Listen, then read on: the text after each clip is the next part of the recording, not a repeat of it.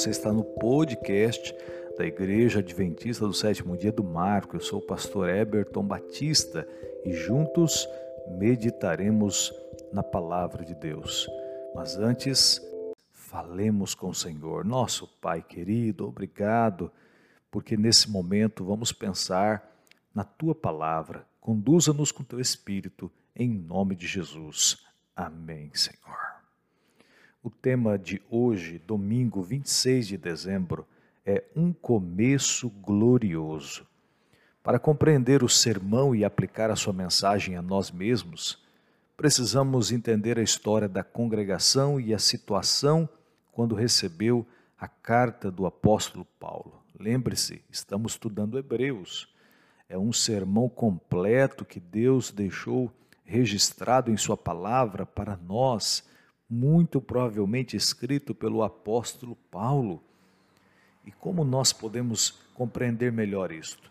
Quando nós lemos Hebreus no capítulo 2 e no verso 3 e 4, diz: Como escaparemos nós se negligenciarmos tão grande salvação, a qual tem sido anunciada inicialmente pelo Senhor? Foi-nos dada depois, confirmada pelos que a ouviram, dando Deus testemunho da palavra juntamente com eles, por sinais, prodígios e vários milagres e por distribuições do Espírito Santo, segundo a sua vontade.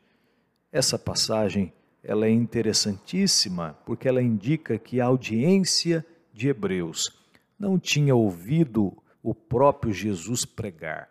Eles receberam o Evangelho por meio de outros evangelistas que lhes anunciavam as boas novas da salvação. Paulo também disse que esses evangelistas, eles confirmaram a mensagem a eles e que o próprio Deus havia testemunhado por meio de sinais, prodígios e vários milagres. E isto significa, queridos, que Deus providenciou a confirmação do Evangelho por sinais e obras poderosas, entre elas a distribuição dos dons do Espírito Santo. Você foi alcançado pelo Senhor. Deus certamente vai confirmar esse alcance, a sua fé, por meio de coisas poderosas. Uma delas são os dons do Espírito. Quando nós vamos ao Novo Testamento, nós temos ali relatado vários sinais, como curas milagrosas, exorcismos e o derramamento de dons espirituais, com frequência acompanhados da pregação do Evangelho. No início da igreja, Deus derramou seu Espírito sobre os apóstolos em Jerusalém, para que anunciassem o Evangelho em idiomas e fizessem milagres. Isso está lá em Atos capítulo 2, quando Deus derrama o Espírito Santo, a chuva temporã, e eles falam em outros idiomas. Felipe realizou maravilhas em Samaria, Atos capítulo 8, tremendo isto. Pedro em Jope, em Cesareia, lá em Atos 9 e 10, e Paulo em seu ministério na Ásia Menor e na Europa, Aí você lê Atos capítulo 13 até o capítulo 28, você vai encontrar várias ações poderosas de Deus através de Paulo.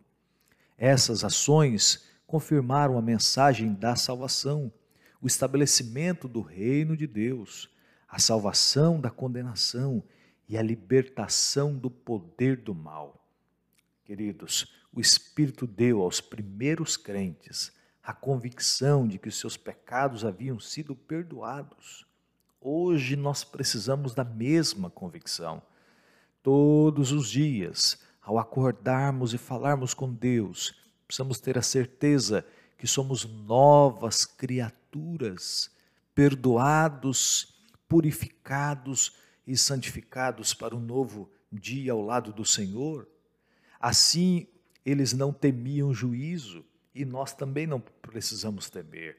E como resultado, as suas orações eram ousadas e confiantes, e a sua experiência religiosa alegre. Que coisa tremenda! Assim deve ser a sua e a minha também. O Espírito também libertou os escravizados pelo mal e que era evidência convincente da superioridade do poder divino sobre as forças malignas que infelizmente são reais e revelava que o reino de Deus havia sido estabelecido na vida deles. Sabe, hoje é momento de refletirmos um pouquinho sobre a nossa conversão, sobre a nossa experiência. A fé deles foi confirmada através de sinais e prodígios Deus tem confirmado a sua fé? Você é uma nova criatura? Você percebe o Espírito Santo atuando em você? Você tem descoberto seus dons, talentos e habilidades? O começo dessas pessoas que estão recebendo esse sermão de Paulo é um começo glorioso. E o seu também tem sido? Busque uma experiência mais profunda através do estudo da Bíblia, da oração, trabalho missionário, da pregação do Evangelho. Eu queria que você pensasse um pouquinho nisto hoje, que a bênção do Senhor seja com você.